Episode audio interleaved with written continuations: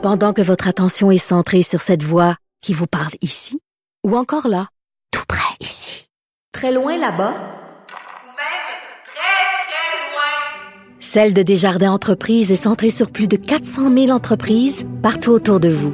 Depuis plus de 120 ans, nos équipes dédiées accompagnent les entrepreneurs d'ici à chaque étape pour qu'ils puissent rester centrés sur ce qui compte, la croissance de leur entreprise.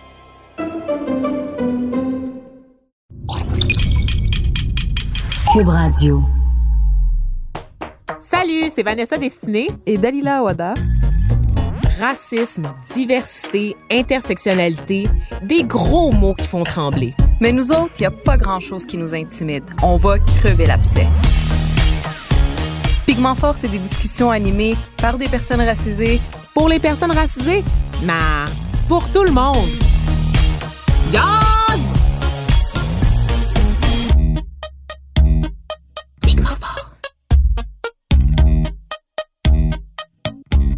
Bonjour et bienvenue à cette nouvelle édition de Pigment Fort. Je m'appelle Vanessa Destinée et aujourd'hui je serai seule au micro à l'animation. Euh, pour ceux qui ne le savent pas, d'habitude Dalila et moi on enregistre en studio à partir de Montréal. Et là cette semaine, ben, il y avait un événement euh, qui était organisé par quelqu'un qui nous vient de Québec euh, et on voulait absolument aller à sa rencontre, ne pas passer à côté de cet événement-là. Donc on a décidé de faire une entrevue sur le terrain. Alors je me retrouve en tête à tête avec mon invité et je vais vous mettre un peu en contexte, en fait, on est en plein mois de novembre et novembre, c'est le mois des adoptés. Sursautez pas si vous avez jamais entendu ça. C'est assez récent. Euh, c'est pas le mois de l'adoption, hein. c'est vraiment le mois des adoptés. Euh, pourquoi? Parce qu'on veut libérer la parole des personnes qui sont adoptées, donc parler de leur perspective à elles sur l'adoption. Et c'est une initiative qui a vu le jour là en novembre 2018, le mois des adoptés. Ça se déroulait en France, en Suisse, au Québec et en Belgique, à l'initiative de la documentariste Amandine Gay. Euh, pour quelques militants au Québec, Amandine Gay, c'est euh, la personne qui est derrière le documentaire Ouvrir la voie, qui se concentrait sur l'expérience des femmes noires euh, dans la société occidentale, en France euh, en particulier. Donc, leur expérience de vie, comment elles se sentent face à la discrimination, comment elles se sentent, comment elles s'organisent au sein d'une société qui est pas nécessairement prête à les accueillir. Donc, c'était vraiment un, un, documentaire qui a beaucoup fait jaser de part et d'autre de l'Atlantique. Et ce qui est particulier avec la réalisatrice Amandine Gay, c'est qu'elle est elle-même adoptée et euh, elle prépare en fait un deuxième documentaire qui est en chantier sur son expérience à titre de personne adoptée et elle trouvait que c'était une réalité qui était masquée au même titre que l'expérience le vécu des femmes noires. Donc c'est un autre volet de son identité qu'elle a voulu démocratiser parce qu'il faut savoir que dans les pays anglo-saxons, ben l'adoption dispose de son propre mois euh, depuis des années, depuis presque 30 ans en fait. Il n'y avait pas d'équivalent euh, dans le monde francophone. Donc ça a été lancé en novembre 2018. Et cette année, au Québec, ben, il y a une série de conférences qui ont été organisées par euh, quelqu'un que je trouve tellement, tellement intéressant que je suis depuis un bon bout de temps euh, sur les réseaux sociaux. Elle s'appelle Camille Esther Garon.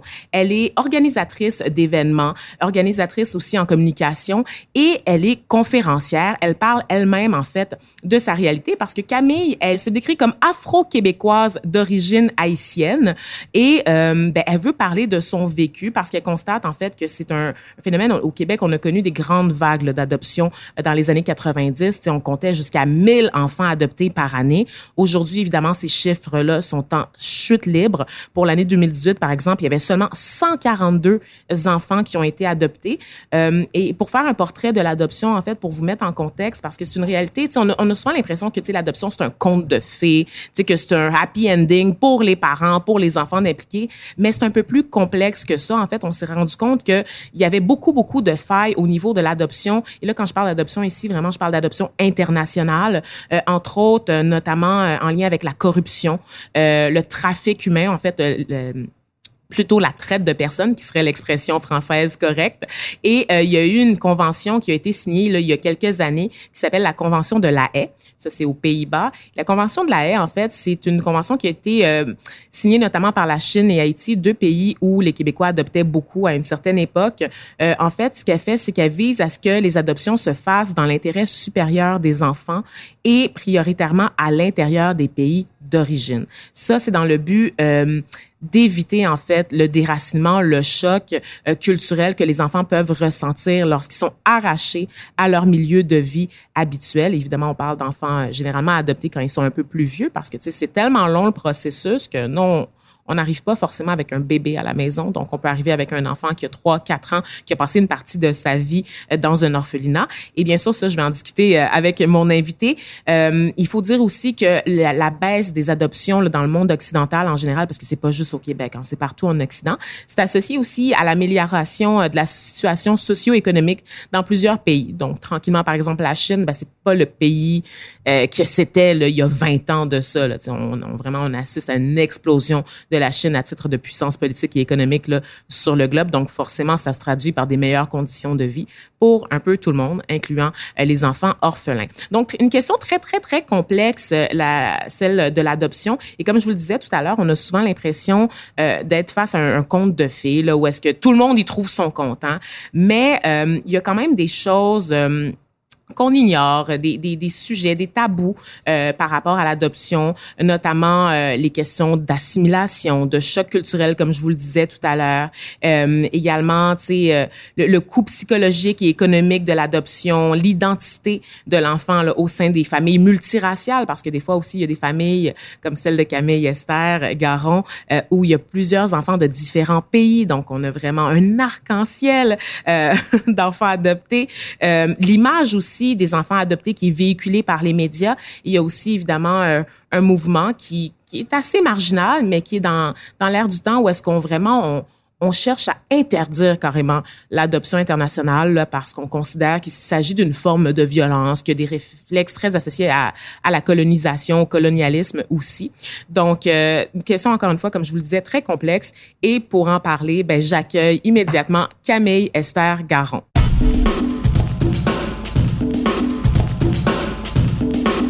Pigmenté, pas pigmenté, c'est l'heure de l'invité.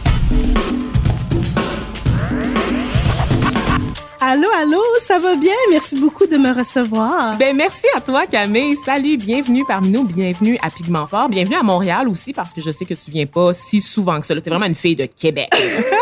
ben, je commence de plus en plus à venir à Montréal depuis l'année passée, donc euh, je commence à m'habituer au métro, aux lignes. Au Quelle pan? place? Au pan. Puis là, je réalise que non, dans le métro, tu peux pas peser sur le bouton. T'es arrivé, c'est pas un autobus. Non, non, touche pas au bouton Non, rouge. vraiment Il faut jamais toucher à ce bouton-là. Merci. Ah, mais je te remercie beaucoup de me recevoir. Ben, en plus, c'est tellement intéressant parce que hier, je venais de faire une conférence à la librairie Racine. Oui, donc ça c'était le samedi 9 euh, novembre parce qu'on n'est pas toujours euh, diffusé en direct, n'est-ce pas? On le rappelle. Puis cet événement-là, juste pour mettre en contexte, la librairie Racine, en fait, c'est une librairie euh, qui euh, est une librairie vraiment axée sur le contenu euh, fait par les gens de la diversité, particulièrement la communauté noire. Donc, on retrouve beaucoup de livres d'auteurs euh, afro-descendants, euh, de d'autres groupes ethniques également. Puis, c'est souvent des livres qui portent sur l'expérience des personnes racisées. Donc, euh, une librairie dans Montréal-Nord qui est vraiment chouette à l'initiative de Gabriella Quinte. Donc, on shout-out à cette fille-là qui fait un travail absolument Remarquable. magistral, effectivement. Une femme très inspirante Oui, aussi, oui, dans oui, c'est ça. aspects. Donc oui, parle-nous de cet événement-là. En fait, c'est ça s'appelle euh, c'est à l'occasion du mois des adoptés et ça s'appelle Nos voix comptent. Oui. En fait, euh, j'ai commencé dès le début à la mi-octobre quand euh, j'ai discuté avec des personnes, j'ai discuté avec des gens à prendre un café justement, puis euh, je leur parlais une fois de mon adoption. Et là, j'ai réalisé à 24 ans qu'on disait encore que j'étais une enfant adoptée Mm. et qu'on m'avait dit que je devais être reconnaissante d'être ici. Là, j'ai dit attends deux secondes. J'ai dit c'est sûr que mes parents, je les adore, mais être reconnaissante de quoi? Et là, j'ai commencé à, réaliser que encore en 2019, on entend beaucoup de propos et comme je dis, on peut dire microagressions venant des adoptés. Là, je me suis dit là, c'est le mois de novembre, c'est le mois des adoptés et j'ai voulu faire cette programmation là, nos voix comptent. Donc, qu'est-ce que ça comprend? Ça comprend des conférences, des entrevues, des cafés-rencontres, des tables rondes que j'ai faites à Montréal et à Québec. Et celle, justement, du 9 novembre à la librairie Racine, samedi le 9 novembre, était une conférence sur ma réalité, mais aussi une table ronde. Ça va être quatre personnes adoptées venant de la Colombie, de la Chine et d'Haïti et de France qui parlent de leur réalité en tant qu'adoptées et qui donnent aussi des suggestions afin de mieux inclure les adoptés dans les débats actuels de la société. Sur la diversité notamment, parce que vous êtes les grands oubliés de cette discussion-là. Exactement. Ce qui est intéressant aussi, aussi, c'est de voir que quand on parle de diversité, d'inclusion, on parle beaucoup des enfants de parents immigrants, des personnes issues de l'immigration, Des deuxième, troisième les génération. deuxième, troisième etc. génération, alors que pourtant les adoptés, on a toujours été là, on a toujours été présents. On se fait poser les questions d'où tu viens. On vit des situations de racisme, mais encore, on n'est pas inclus dans les débats, dans ces débats-là de diversité et d'inclusion. Et je trouve que les adoptés, on a un aspect, on peut contribuer beaucoup plus qu'on le pense à la société actuelle d'aujourd'hui. Mhm. Et dis-moi, Camille, ben, tu disais que cet événement-là du 9 novembre était une opportunité pour toi de parler de ton histoire. Mais parlons-en de ton histoire, parce que moi, quand je t'ai connue sur les réseaux sociaux, tu t'appelais uniquement Camille Garon. Exact. Et là, maintenant, ton nom Facebook a changé. Là, je t'en perds de repère. C'est Esther Chéri. Et là, je t'ai posé la question, mais qu'est-ce qui se passe avec ton nom? Oui, en fait, moi, je suis née à Port-au-Prince, dans les montagnes de Delma. Et en fait, qu'est-ce qui s'est passé? C'est que ma mère biologique, ma mère de naissance, m'a amenée euh, à l'hôpital en raison euh, de malnutrition. Et euh, souvent, les bébés, lorsqu'ils sont à l'hôpital, ils sont amenés dans les crèches d'orphelinat ou, ou, euh, dans les crèches d'adoption Ah ouais, hein, comme ça, euh, sans nécessairement C'est dans les que le du parent exprime un désir de mettre son enfant en adoption. Donc on peut déjà Euh. voir, donc on peut déjà voir aussi la lacune de ça. Donc on peut déjà voir le, le, le côté méconnu, le côté sombre de l'adoption, comment c'est fait. Mhm. Et euh, dans le, à l'orphelinat, on m'appelait Esther Chéri. Et j'ai été adoptée par à, à huit mois euh, par une famille extraordinaire. Ben oui, Ben tes oui, parents. par mes parents. Et moi, j'ai souvent été dans un environnement dans des banlieues. J'ai grandi dans des banlieues euh, majoritairement blanches. Les seules personnes de couleur que je voyais, c'était mon frère, qui est d'origine haïtienne, et ma sœur, qui est d'origine chinoise. Donc, on est trois enfants adoptés issus de l'international. Et puis, euh, durant ma vie, euh, je vous dirais que euh, l'adoption, c'est une question beaucoup de réconciliation et aussi d'acceptation que l'adoption fait partie de notre identité. Souvent, dans notre société actuelle, on a souvent tendance à ne pas prendre l'adoption faisant partie de notre identité. Ça veut dire que lorsque les enfants arrivent au Québec, on a automatiquement, on pense automatiquement que ce sont des Québécois, que ce sont des, que ce sont des Français, que ce sont des Européens. Parce qu'encore, on infantilise les enfants. On n'a pas pensé que les adoptés grandissaient, qu'on est devenus des adultes, qu'on contribue à la société qu'on est des citoyens en fait et quelle est notre voix et comment on peut y contribuer. Donc euh, pour moi c'était important de faire ça et j'ai toute une question dans ma vie sur la question des parents biologiques, parents adoptifs, sur ma quête identitaire. Euh, Est-ce que je suis réellement noire? Est-ce que je me situe entre Haïti et le Québec? Est-ce que je dois faire un choix? J'ai eu une question aussi euh, identitaire concernant la, la, la famille multiraciale. Qu'est-ce que c'est un enfant ou qu'est-ce que c'est une adolescente, une femme âge- entre 20 et 24 ans qui vit des situations de racisme, qui voit les enjeux du racisme systémique dans la société et qui retourne chez elle, qui a deux parents blancs?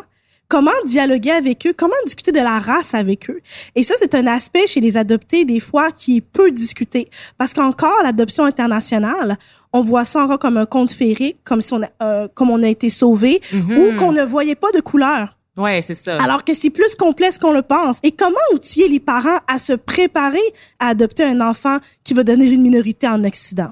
C'est ça, hein, parce que les parents sont parfois complètement démunis, parce que comme tu l'as dit, eux, ils adoptent avec les, souvent, on l'espère, dans le meilleur des cas, les meilleures intentions du Ils monde. veulent un enfant. Ben oui, c'est ça, ils veulent un enfant. Puis effectivement, je pense que pour la plupart des parents adoptés, ils ne voient pas la couleur, mais ils se rendent peut-être pas compte que la société, elle, Ils la voient. elle la voit encore. tu sais. Exactement. Moi, je vais t'expliquer une situation qui m'est arrivée et j'en ai parlé dans mon TEDx. C'est que quand je suis avec ma mère, avec mes parents, je me promenais en banlieue et tout était correct parce qu'on était la famille adoptée. et la famille adoptée. Puis une fois, je me rappelle à mes 16 ans, j'ai marché tout seul pour retourner à une soirée chez des amis. Puis la police, moi je suis dans une banlieue, mais la police, ça passe une fois en 30 ans. Mais cette fois-ci, elle a passé. Ben voyons. Puis, elle a descendu sa fenêtre. Elle m'a dit, où tu vas comme ça? Là, dans ma tête, moi, je demandais, je mais je retourne chez moi. J'ai toujours habité à Cap-Rouge. Il dit, t'habites où? J'ai dit, j'habite à cette place-là. Il m'a dit, c'est impossible que t'habites là, tu vas nous montrer tes cartes. Ben non. OK, tu as été victime de profilage racial. Ça m'est arrivé une fois, ça m'est arrivé une fois, mais cette fois-là, c'est comme si j'avais réalisé que, OK, non, non, je, T'es différente. oui, j'ai beaucoup de, j'ai beaucoup de privilèges, de classe sociale. Je vis dans un quartier favorisé, mais je reste une femme noire. Et ça, ça l'amène à, ça m'a beaucoup remis en question aussi. Euh, ça remet beaucoup de, de, Et- de, de causes et de questions aussi, puis ça donne un choc. Et clairement, tes parents, tu n'avais pas eu de talk avec tes parents sur le fait que peut-être que la police, un jour, si jamais tu as une interaction avec la police, tu fais ce qu'ils te demandent. Tu fais qu'est-ce Tes parents faut. te préparent pas à une interaction avec Ils la police, hein. pas parce que justement, ils ont pas non plus été outillés à cette question-là de la raciale. C'est et ça, alors que moi, je l'ai été. systémique. Mes demi-frères qui s'habillent avec des pantalons vraiment très, très bas l'ont été aussi, tu sais. Fait que, ouais. Puis ce qui est intéressant, c'est quand je parle à des adoptés, quand on discute dans des tables rondes, euh, il y a des personnes adultes qui disent moi, j'ai réalisé que j'étais noire, que j'étais asiatique quand j'ai rencontré d'autres noirs et asiatiques et quand je me suis rendu compte que je vivais leur même expérience lorsque j'étais seule. Hmm. Donc, il y a cette question-là aussi qui joue, c'est un aspect très important et la question interraciale n'est pas abordée dans l'adoption. Et ça, c'est très problématique parce que ça l'amène à ce que les parents ne sont pas autant outillés ou parfois ils ont un choc lorsqu'on parle de racisme systémique parce que là, ils sont comme, mais qu'est-ce qui se passe? qu'est-ce qui se passe justement? Mhm. euh, dans, dans, dans l'aspect familial? Donc, euh, apporte, outiller les parents sur la question du racisme systémique, sur la question interraciale, c'est quelque chose de très important aussi Ben oui. euh, dans, la, dans la cause de l'adoption. Puis dans cette quête-là identitaire, forcément, tu as voulu te rapprocher à un moment donné quand il y a eu ce- cette prise de conscience-là que tu étais différente. Tu as voulu, j'imagine, te rapprocher à un certain moment de personnes qui te ressemblaient. Bien sûr. Comme je le dis, je me suis rendu compte que j'ai- j'étais noire, la question d'être noire, quand j'ai rencontré d'autres noirs. Et ça semble ironique, mais j'allais souvent à des soirées euh, en Basse-Ville à Québec. J'allais à des soirées et j'ai rencontré d'autres noirs. Et pour moi, c'était magique. Moi, je me oh wow, j'ai je peux me trouver une gang de la même couleur que moi. Et là, j'ai senti tout de suite le clash. C'est ça. un- senti parce que t'étais pas forcément bien accueillie. J'étais là. pas très bien accueillie parce que là, il me posait la question d'où tu viens? Là, j'ai dit ah oui, je viens de la banlieue. Là, il est comme tu viens de la banlieue, mais ça c'est riche. Mais d'où tu sors? Puis là, on m'a dit mais t'es adoptée. Donc moi, j'étais l'adoptée Hmm. et souvent, j'ai entendu le propos fausse noire, être connue comme une fausse noire. Donc être dans un avoir la peau noire, mais être à l'intérieur blanche. Et ça, ça a été une période dans ma vie qui était difficile parce que je voulais me faire accepter et d'avoir des amis ayant la même couleur que moi pour me rapprocher d'eux et me rapprocher d'une certaine culture.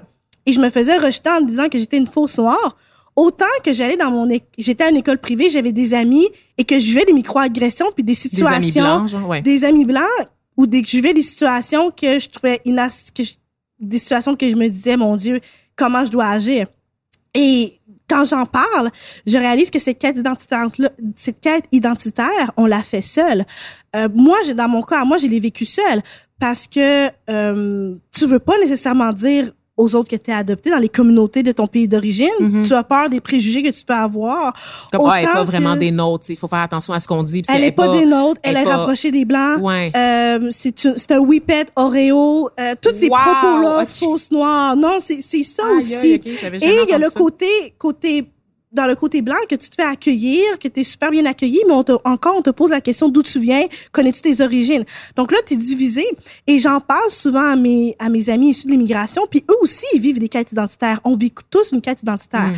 Mais la différence, je dirais, c'est que les adoptés, nous, on recommence à zéro. Ouais. Donc, j'ai pas de référence à côté de moi. Et il y avait une époque aussi où j'osais pas non plus m'approcher de la communauté haïtienne. Pour faire une petite anecdote, quand j'allais à Montréal, je n'allais- je n'osais pas aller voir les Haïtiens parce que, pas parce que je les aimais pas, mais j'avais peur de dire, je suis adoptée. Fait que là, t'allais pas manger un petit griot une fois de temps en temps, là?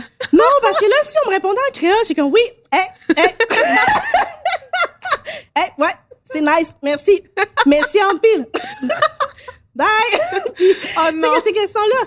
Donc, euh, ça, c'est un aspect aussi dans, dans ma vie et qui que, que j'en parle, que je m'ouvre à ça et je me rends compte que la quête identitaire est une question qui touche beaucoup de personnes racisées, de voix uniques et d'expériences euh, différentes, mais qui doivent être valides et qui doivent être pris aussi en considération. Mhm. Et puis, dis-moi, euh, tu sais, tu me disais que tu faisais ta quête seule, puis là, on va pas parler de tes frères et sœurs parce que c'est une conversation entre toi et moi. Évidemment. tu t'es pas porte-parole de ta famille, là. Pas du tout. mais, mais reste que quand même le fait d'avoir une fratrie euh, issue de l'adoption, est-ce que tu n'as pas senti une forme de soutien? Eux- eux- eux-mêmes avaient leur propre conflit à, à gérer Comment ça se passait Je ça? te dirais que chaque enfant, chaque adulte, adolescent ont leur expérience unique. Mm. Euh, Retourner dans ses origines, ça peut être simplement aller dans le continent ou ça peut être simplement euh, reprendre la cuisine ou cuisiner des mets de notre pays d'origine. Ça, c'est des aspects. Euh, mon frère et ma sœur, c'est très, très différent.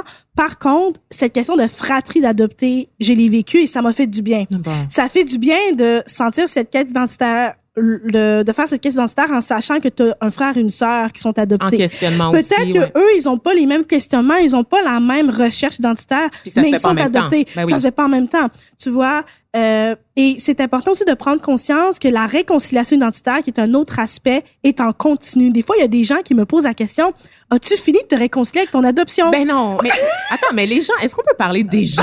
Hashtag, Hashtag les gens.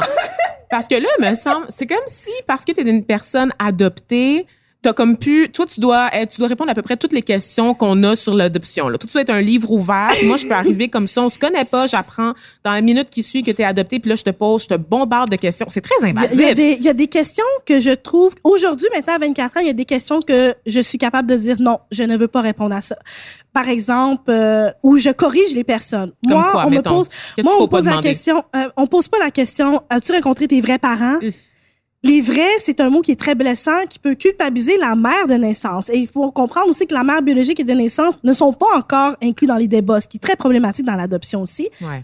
mais c'est aussi blessant pour la mère adoptive qui a voulu t'élever toute ta vie. Euh, Il y a aussi la question euh, as-tu terminé? Est-ce que comment tu te sens euh, Comment tu t'es senti abandonné? Le mot abandon est un mot qui est très lourd, très difficile, Très euh, chargé, chez, ouais. chez- très chargé. Euh, qu'on veut pas nécessairement. Donc, il y a des vocabulaires qu'il faut utiliser. Je peux en donner quelques exemples. Au lieu de dire le mot abandonné, on peut dire que le parent a terminé son droit parental. Wow, OK. Au lieu de dire tu as une meilleure vie, parce que là, bien sûr, quand je parle dans mes conférences, je parle des mythes et dont le, le pôle nord et le pôle sud, des préjugés qu'on peut avoir. Au lieu de dire une meilleure vie, une différente vie. Mhm. Au lieu de dire tu dois être reconnaissant, il faut reconnaître les différentes possibilités dans notre vie. Mhm. Et ça, c'est un vocabulaire que quand on va euh, adapter, on va mieux pouvoir inclure et mieux accepter les adoptés dans notre société.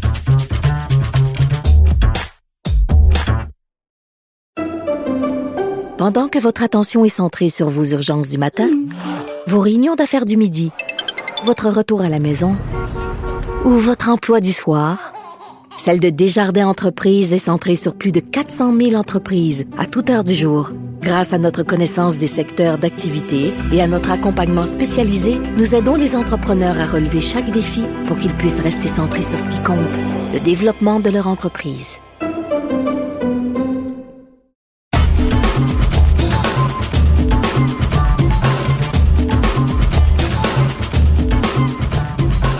Dis-moi, là, euh, ton discours, quand même, euh, ça sonne un peu militant. Puis là, moi, je me dis que forcément, dans une quête identitaire, là, pour n'importe qui, c'est pas juste pour les personnes adoptées en général, mais dès qu'on est en recherche d'identité, forcément, à un moment donné, on rentre dans une phase un peu weird où est-ce qu'on se met à faire des revendications qui ont pas de bon sens. Oui. Est-ce que je peux-tu, je peux-tu dire, je peux-tu avancer que t'es peut-être un peu passé par là, toi aussi? Oui, moi, euh, je, je suis très ouverte d'en parler. J'ai eu une passe dans ma vie où, là, là, fallait être pro-black. Tout était black. Avoir un chum noir, une famille noire, Wow, ok, black à ce point-là. everything. Tout était noir. Là, fallait être revendiqué pour le racisme. Et là, on touche à la question interraciale parce que là, quand je revenais chez moi, moi, je me rappelle une fois, j'avais parlé à mes parents, puis là, j'ai dit, papa, maman, faut qu'on se parle. Là, le white privilege, c'est ça. Le privilège c'est blanc. le white privilege, c'est ça. Le privilège racial. Avez-vous parlé de ça? Avez-vous conscience de ça? Là, tu t'imagines, tes parents t'ont élevé, ont élevé la Camille qu'ils aimaient jusqu'à comme 22 ans. Puis là, la fille, elle revient de la maison là, avec son militantisme pro-noir. Elle est allée un week-end à Montréal. Elle est allée un week-end dans un café rencontre, là, c'était go! non, mais pour être plus sérieuse, il y a un moment que j'avais une certaine crise de ça, puis là, je trouvais ça difficile parce que mes parents comprenaient pas. Mes parents, malgré qu'ils me donnent tout l'amour, ne pourront jamais comprendre ce que c'est être une femme noire. Et comment j'ai pu me réconcilier avec cette question de militantisme? De un, j'ai dû me distancer en tant que telle de, de, de tous ces mouvements-là. Puis De pour certains moi, cercles, de ouais, certains cercles. Pour moi, c'était important, mais aussi, il fallait que je me réconcilie avec mes parents. Et l'adoption, j'ai pris ça en faisant partie de mon identité et j'ai pris ça en tant que tel que ça fait partie de, de, de ma vie. Ça fait partie de ma vie dans une famille interraciale et j'ai pas besoin que mes parents blancs mènent des chandails Black Lives Matter. Ils ont pas besoin d'essayer à 100% de comprendre ce que c'est la situation noire. Juste le fait qu'ils me soutiennent, qu'ils m'écoutent pour moi, c'est mes meilleurs alliés aujourd'hui. Hmm. Mais euh, ça a pas été, ça a pas pris une- une- un week-end. Ouais, c'est sûr, c'est sûr. Mais euh, souvent, c'est quelque chose qui est important euh, chez les adoptés parce qu'il y a des adoptés aussi que moi, il y a un temps que, là, je parle pour moi, il y a un temps qu'il y avait une certaine frustration. Et j'adore mes parents, je les adore, j'adore ma famille, mais là, moi, j'en parlais de ça. Puis il était comme, ben là, Camille, tu penses pas que tu devrais mettre de l'eau dans ton vin? Non! c'est que là, il y a cette question-là que tu veux tellement aussi de te rapprocher de la question noire, la question militantisme. Mais là, en même temps, tu dois modérer parce que tu reviens chez toi dans ta famille. Ouais. Puis t'as aussi une question blanche qui joue. Moi, il y a les seules personnes adoptées dans toute ma famille, c'est mon frère, ma soeur et moi. Ouais. Donc, comment doser ça? Et moi, j'ai dû notamment euh, me distancer, me réajuster et de trouver aussi ma ligne sur ma manière de militer, sur ma manière de revendiquer, tout en ayant conscience que je suis dans une famille interraciale Mm. et que j'ai eu la chance, j'ai le privilège d'avoir des parents qui me soutiennent. Ouais. D'ailleurs, j'ai eu une conférence l'année passée, le 4 mai, à Librairie Racine encore, Ouais. et cette fois-ci, j'ai amené mes parents. Wow. Et ça, ça a été un moment où on a cessé les tabous. Il y avait des personnes issues de l'immigration, il y avait des Québécois, il y avait des parents adoptants, il y avait des personnes adoptées. Et j'ai, fais-toi-en pas, j'ai préparé mes parents. Là, ai dit, papa, maman, c'est pas un conte de fées. C'est un real talk. ça va être un real talk. Mais ai parlé, je leur ai dit, j'ai besoin que vous assistiez à, mes conf- à ma conférence pour que je vous dise, moi, mon livre à moi, ma vie aujourd'hui à 24 ans, où je suis avec l'adoption internationale. Et on a parlé de ces questions interraciales. Et mes parents ont aussi parlé de la situation où leur fille était un peu comme pas mal pro-black, puis ils étaient comme, qu'est-ce qu'on fait? Parce qu'on veut lui donner du support. On s'excuse, on s'excuse d'être blanc, ils sont complètement Non, démunis. Même pas, mais une fois, moi, je sais que ma mère et moi, on a eu cette discussion-là, puis une fois, ma mère était comme, elle s'est posé la question, est-ce que, est-ce que je vais être encore dans ta vie? Et ça, c'est à ce moment-là que j'ai fait, OK, là, Camille, il faut que tu te calmes. Là, Camille, il faut que tu te calmes, tu prennes tes distances.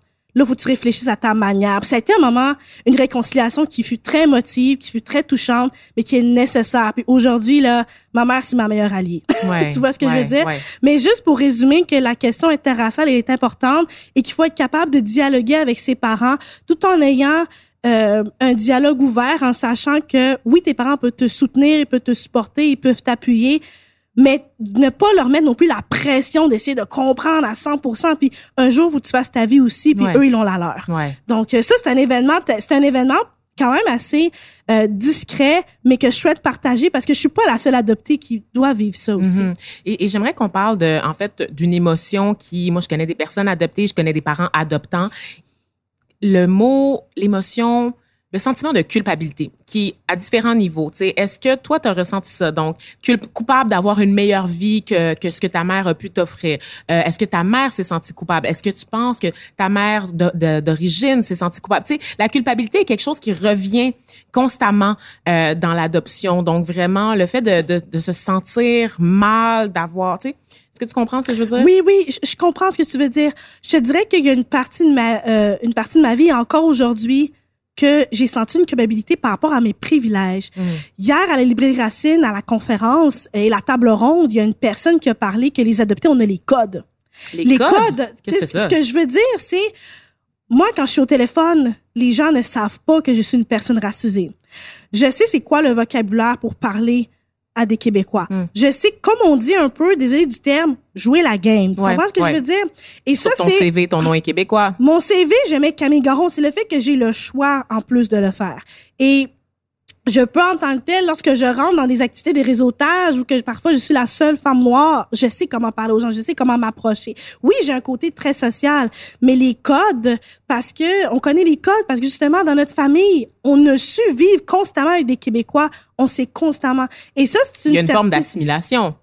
en, quel, en quelque sorte, ça, c'est un, un autre débat à jouer aussi. Et ce que je trouve, et ça, c'est aussi un privilège parce que ça me- ça m'a permis en quelque sorte d'assister à des événements, d'assister à des places que mes autres collègues n'ont pas. Et je parle aussi de la question de mon privilège de, de vivre dans une classe sociale élevée, Mm. euh, l'univers, avoir accès à l'université, avoir accès à des choses, des stages à l'international que mes collègues non plus n'ont pas eu. Et ça, j'ai eu cette question-là de, de culpabilité en tant que telle, parce Mhm. que là, je me suis dit, est-ce que j'ai quand même le droit de militer même si je détiens ces privilèges-là, comment je peux dialoguer, comment Mm. je peux faire ça? Puis parmi ma réconciliation d'adoption, c'est aussi d'accepter mes privilèges et d'accepter mes obstacles. Oui, j'ai des grands privilèges. Oui, moi, j'ai la chance de faire des conférences, d'assister à ça, d'avoir un support parental qui est superbe. Mais je demeure une femme noire. Être capable de se réagiter et de pouvoir dialoguer aussi avec ceux et celles qui n'ont pas les mêmes chances que nous, qui n'ont pas les mêmes privilèges que nous. Puis est-ce que tu ressens une culpabilité? Puis je sais que tu as dit qu'il fallait pas poser cette question-là, mais comme on est dans les confidences, tu me dis si je peux aller de l'avant ou non. Bien sûr. Euh, est-ce que tu ressens une culpabilité par rapport à la vie que tu as en ce moment et la vie que tu aurais eue en Haïti? je te dirais que je ne ressens pas ces culpabilités-là. Par contre, j'ai 100% conscience de la vie, les autres possibilités de vie que j'aurais pu avoir si j'étais en Haïti. Et un élément important à rajouter, c'est quand on parle ensemble, toi et moi, euh, c'est important de mettre l'accent que la discussion qu'on a sur l'adoption ne va n'a rien à voir avec euh, l'amour que tu as pour les parents. Puis euh, la, la j'ai conscience que l'adoption c'est aussi un déracinement. Euh, qu'on le veuille ou qu'on le veuille pas, c'est une certaine forme de déracinement et j'ai dû recommencer à zéro pour retrouver mes origines. Donc j'ai conscience ouais. avec mon nom notamment. Donc, la raison, là, si on revient par le Facebook Esther Chérie, se réapproprier notre identité, retourner nos origines, c'est aussi dans notre nom. Et pourquoi je décide de m'appeler Esther Chérie sur Facebook, c'est parce que c'est une des choses que j'ai qu'il me reste dans mon pays d'origine. Euh, parce que je connais pas mes parents biologiques. Je connais pas deux de mes quatre parents. Euh, puis ça, euh, c'est- important euh, à Mm. mettre de l'avant. Hmm, absolument. Et, et, et en rafale, en fait, euh, Camille, dis-moi euh, d'autres enjeux qui ont été soulevés, notamment au cours de la discussion là, euh, de, de, de cette table ronde là par d'autres personnes qui sont pas euh, afro-québécoises. Oui. Donc mettons pour une, une personne chinoise là euh, qui, qui qui est adoptée, que- quels sont les enjeux, tu sais Est-ce que est-ce que c'est différent, tu sais? C'est sûr que c'est différent parce que c'est d'une. On parle aussi d'une autre. euh, c'est une autre race, c'est oui, une autre ça. race, une autre culture. Ce qui est intéressant, c'était de voir l'aspect politique aussi dans Ah oui. l'adoption internationale. Il faut comprendre que l'adoption, c'est aussi politique, tout dépendamment de la demande du pays. Qu'est-ce que, euh, qu'est-ce que les, les comme, comment on dirait, l'offre et la demande, c'est, c'est triste Oh, à dire. OK. Mais il y a cette question-là aussi qui joue. Euh, On a aussi tout l'aspect politique aussi du processus d'adoption internationale, les prix que ça coûte. Et bien sûr, là, je le répète, l'enfant n'est pas le prix. Parce que des fois, on peut se faire poser la question, combien t'as payé? Ce n'est pas Wow! hashtag les gens, OK, des gens qui demandent à tes parents combien ça a coûté leur leurs trois enfants. hashtag les gens. Wow, OK. Mais bel et bien, le processus et les démarches administratives et judiciaires et bien sûr adopter dans un pays, euh, par exemple en Haïti, ce n'est pas pareil qu'adopter en Russie ni même en Corée du Sud. Ouais. Donc là, on touche aussi cette question-là. La question politique de l'offre et la demande, qu'est-ce que tu veux dire? Parce que L'offre et la demande, moi que je, ben, excuse-moi. Ouais. mais ce qui était intéressant hier, c'est de voir qu'une des, des, une des personnes à la table ronde, elle parlait aussi que le pourquoi, pourquoi en fait les pays décident de refermer leurs frontières. Mhm. Tout dépendamment aussi des aspects socio-économiques, socio-culturels, euh, il y a ça aussi. Mais de plus en plus, on ferme aussi nos frontières parce qu'on souhaite le plus possible adopter, que les communautés Hmm. du pays puissent adopter euh, leurs enfants de leur propre pays pour ne pas non plus qu'ils se sentent déracinés en tant ça, que comme tel. on disait en et quand je parle de déracinement, ce n'est pas non plus pour culpabiliser les parents adoptants. Ça, faut mettre ça au clair parce que quand moi j'ai une enfance extraordinaire, j'ai eu des parents qui m'ont appuyé, qui m'ont soutenu Mhm. durant toute ma vie, puis encore aujourd'hui ils vont toujours m'appuyer. Par contre, on parle de déracinement, c'est triste, mais ça fait partie de l'adoption internationale. Puis C'est ça, puis c'est pas de dire non plus que la société d'accueil est, est, est pas capable d'accueillir ces enfants-là. Non, pas, pas, du tout. c'est pas une remise en cause de la capacité d'accueil des pays. euh, Ben, c'est aussi être capable parce que un autre aspect dans l'adoption, c'est quand les adoptés remettent en question l'adoption, on leur dit souvent, moi, on m'a toujours, on m'a souvent dit, tu dois être reconnaissant. Ouais. Et ça, c'est quelque chose qui fait en sorte que ça, excusez de l'anglicisme, shut down. Ça fait, on dirait, qu'on coupe la, la parole aux adoptés. Et maintenant, comme je dis, on est rendu des adultes. Moi, je suis capable de, selon mon expérience à moi, de me remettre en question sur quels sont les éléments qu'on a négligés dans l'adoption internationale. Quels sont les éléments qu'on peut améliorer encore pour mieux accueillir les adoptés? Parce qu'on veut qu'on veut le pas, même s'il y a une baisse, il y a encore des parents blancs qui adoptent des enfants racisés ou Mhm. simplement des parents racisés qui adoptent des enfants. Donc, comment mieux préparer ça? Puis selon toi, quel autre enjeu là, qu'on n'a pas abordé qui reste? Euh, je dirais que l'enjeu qui reste aussi, c'est toute la question des parents euh, biologiques et les parents adoptifs. Moi, je me rappelle à mes sept ans, on me demandait c'est qui ta vraie mère? Parce qu'ils voyaient ma mère qui travaillait à la bibliothèque puis ils disaient mais c'est pas ta vraie mère, c'est qui ta vraie mère? Donc le mot vrai est un mot qui euh, peut être très blessant notamment pour la mère adoptive et, et, et l'enfant. Et ce que je dirais, c'est qu'il faut reconnaître que les adoptés ont quatre parents. Parce qu'étant donné qu'on vit dans une société très hétéronormative, binaire, on a tendance à comme si on mettait de la pression à l'enfant qu'il fallait qu'il fasse un choix. On n'a pas à faire de choix. J'ai deux parents biologiques, j'ai deux parents adoptifs. Il n'y en a pas un qui est moins pire, il n'y en a pas un qui est meilleur que l'autre. Les quatre font partie de ma vie, les quatre font partie de ma famille et c'est important de les prendre en considération. Et aussi un autre aspect qu'il faut apporter, c'est beaucoup l'enjeu des parents de naissance, mieux les inclure dans le débat. On a eu encore ce mot, le mot abandon, qui est un mot très blessant. Comme on disait tout à l'heure. Exactement, qui peuvent culpabiliser la mère biologique. Donc, si on arrêtait de mettre le mot abandon, qu'on inclut la, la mère biologique et le père biologique aussi, on pourrait avoir une meilleure discussion aussi de l'adoption Mhm. et l'amener vers, non pas nécessairement un conte féerique ou nécessairement catastrophique, mais vraiment apporter toutes les multidimensions qu'il peut avoir. En introduction, j'ai parlé de ce mouvement qui, de plus en plus, euh, réclame qu'on cesse, on, on voit ça notamment aux États-Unis, qu'on cesse carrément euh, l'adoption internationale parce que par le passé, ben, ça a beaucoup été associé à des mi- missions d'évangélisation, notamment des organisations religieuses un peu corrompues qui volaient des enfants carrément. Action humanitaire. C'est ça. Semblerait guillemets. C'est. On, c'est ça, on n'aimera pas de nom, mais pour euh, pas les nommer, on les a nommés pareil. Mais euh, beaucoup de personnes exigent maintenant qu'on cesse l'adoption internationale. Euh, toi, là, comment tu comment tu te sens par rapport à ça? Surtout quand on sait, tu nous l'as dit tout à l'heure, dans ta propre histoire personnelle, tu as été mise dans un orphelinat alors que tu devais pas nécessairement être mise dans un orphelinat, tu sais. Qui- Comment tu te sens par rapport à ça, Euh, ces débats-là? Oh mon Dieu. C'est tellement complexe. Eh non, écoute, Je suis méchante, hein? le ou contre. Je te dirais que être pour ou contre, c'est trop simpliste comme question. D'accord. Euh, c'est trop simpliste comme question parce qu'étant donné qu'il y a des multiples dimensions, ça reste que aujourd'hui j'ai une vie qui est très, euh, je me sens très très chérie de ma vie que j'ai actuellement, même si j'ai malgré que j'ai conscience des différentes possibilités que j'ai. Je- veux toutefois qu'on mette les vraies choses sur la table, qu'on reconnaisse aussi toute la question du trafic, qu'on reconnaisse aussi tous les enjeux négatifs à l'adoption internationale. C'est hyper important. Pour l'instant, et je vais être franche avec toi, je n'ai pas encore de réponse du pour ou contre.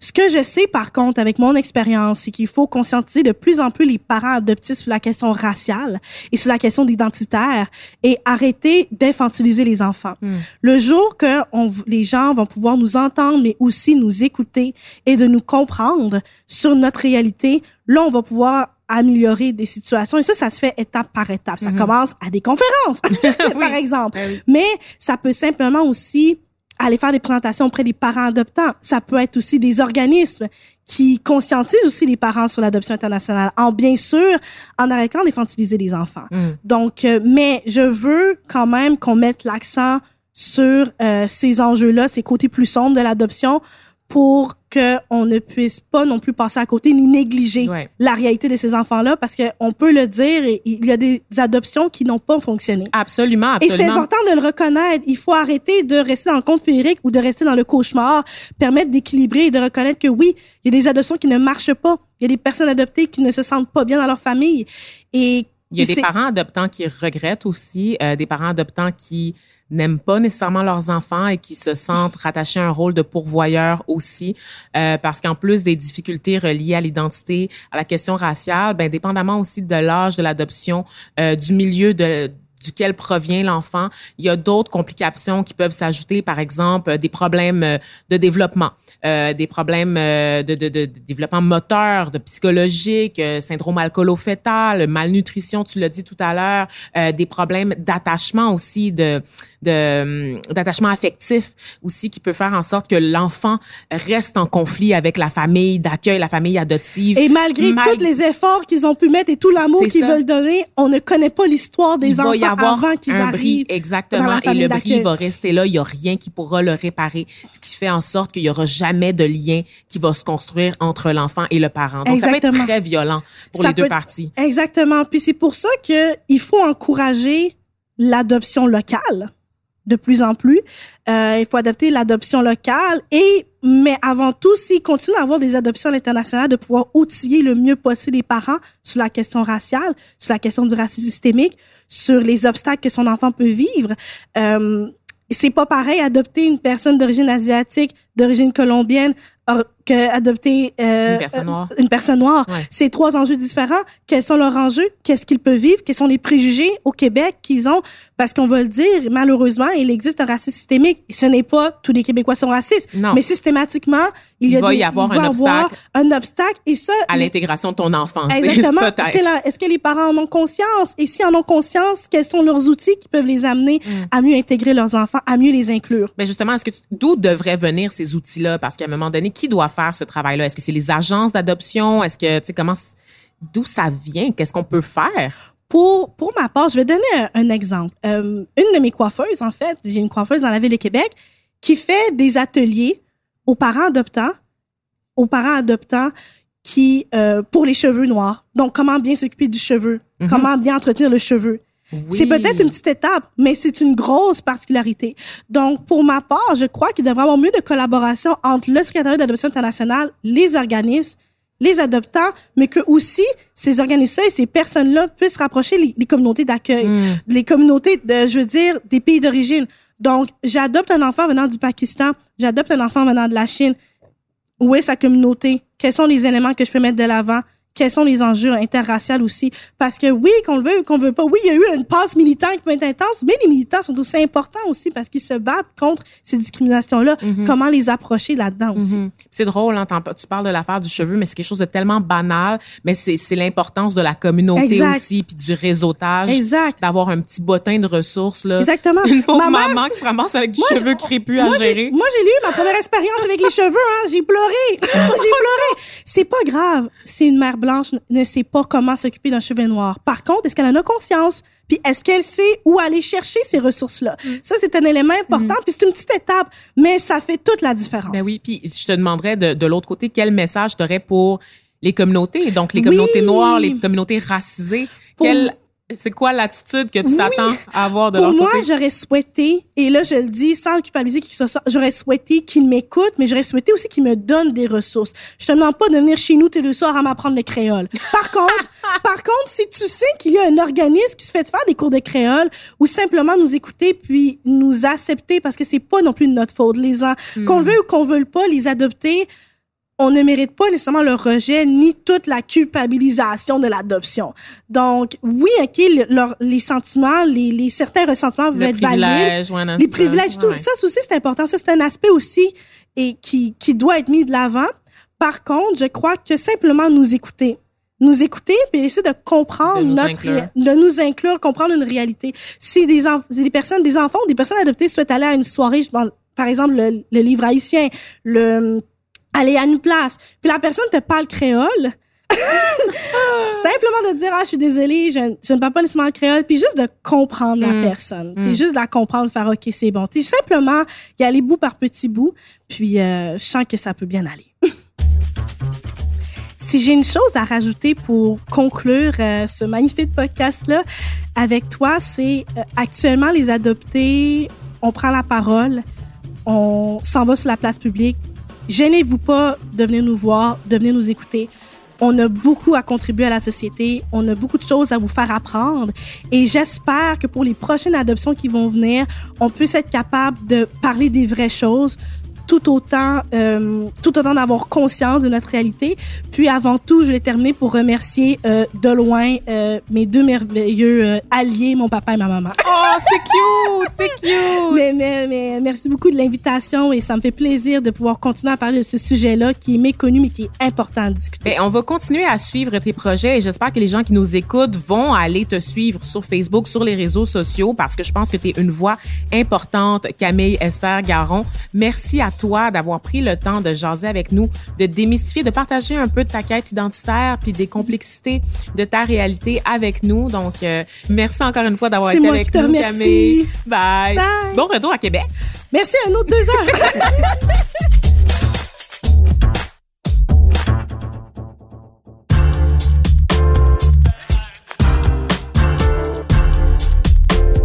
le chouchou de la semaine.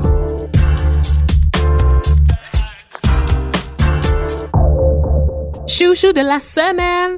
Aujourd'hui, le chouchou de la semaine nous est une présentation gracieuseté de cette chère Camille Esther Garon pour nous aider à mieux comprendre le phénomène de l'adoption internationale. You go girl. Bon, alors, pour ma part, je vous conseille toutes de lire le livre La couleur de l'adoption. La couleur de l'adoption est un livre qui a été co avec deux co-directeurs, Manuel Alix Surprenant, Renaud Villet Houle. Et ça, mes amis, ça a été ma révélation, un livre que je garde, que je relis 100 fois. Littéralement, est en train de le serrer contre elle au moment où on se Je l'ai dans mon cœur parce que c'est un livre qui explique 38 visages de l'adoption internationale, 38 personnes qui expliquent leur parcours d'adopter. Et là-dedans, je me retrouve autant que je vois des, des interprétations différentes. Et en lisant ce livre, vous allez voir nos voix uniques, des voix uniques, des réalités différentes et qui expliquent un peu les, les enjeux de l'adoption aujourd'hui. Donc, c'est mon chouchou, ça va rester mon chouchou à vie parce que c'est le premier livre que je me sens en quelque sorte représentée en tant que personne adoptée. T'as dit que c'était une révélation, carrément. Donc, moi, ça a été pour moi, ça a été le moment que j'ai fait. OK, j'ai trouvé ma place. Tu sais, quand on parle de trouver sa place, OK, je suis haïtienne, que je suis québécoise, non, non. Non, l'adoption fait partie de mon identité. Ce livre-là me l'a montré et je le garde toujours avec moi, euh, dans mon lit, près de moi. C'est fou un comment gros, un gros shout-out, un gros shout-out à Manuel Alex Surprenant et Renaud Vinet-Houle. C'est un livre qui m'a fait, qui a fait changer en partie ma vie. Oui, puis Manuel, tu, dis- tu me disais là, euh, off the record, ben pas off the record, mais plutôt euh, on the side, qu'elle a aussi créé un- des cafés Exact- rencontres. ou. Exactement. Manuel Alex Surprenant est une des cofondatrices de Libridé, qui est un organisme à but non lucratif pour les personnes adoptées. Donc, se réunir entre adoptés, faire des cafés rencontres euh, à plusieurs places, justement. Euh, je croise les doigts qui viennent à Québec, parce que moi, je, moi, je suis prête, là, je les attends. C'est ce qui conclut euh, ce, ce nouveau podcast, ce nouvel épisode de Pigment Fort. Euh, donc, on espère que vous avez apprécié. Si vous avez apprécié, d'ailleurs, n'oubliez pas de partager, hein, d'aller aimer, de partager. N'hésitez pas aussi à commenter si vous avez appris des nouvelles choses. Donc, euh, c'est, on aime ça avoir vos commentaires, que ce soit en message privé ou directement sur la publication Facebook. Et si jamais vous avez des gens adoptés dans votre entourage, ben, peut-être leur partager là, la conversation qu'on vient d'avoir, Camille et moi. Je pense que ça pourrait les intéresser. Donc, merci à vous et à la semaine prochaine.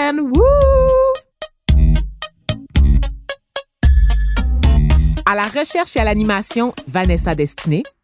Au montage, Philippe Séguin. À la réalisation, Bastien Gagnon La France et Vanessa Destinée.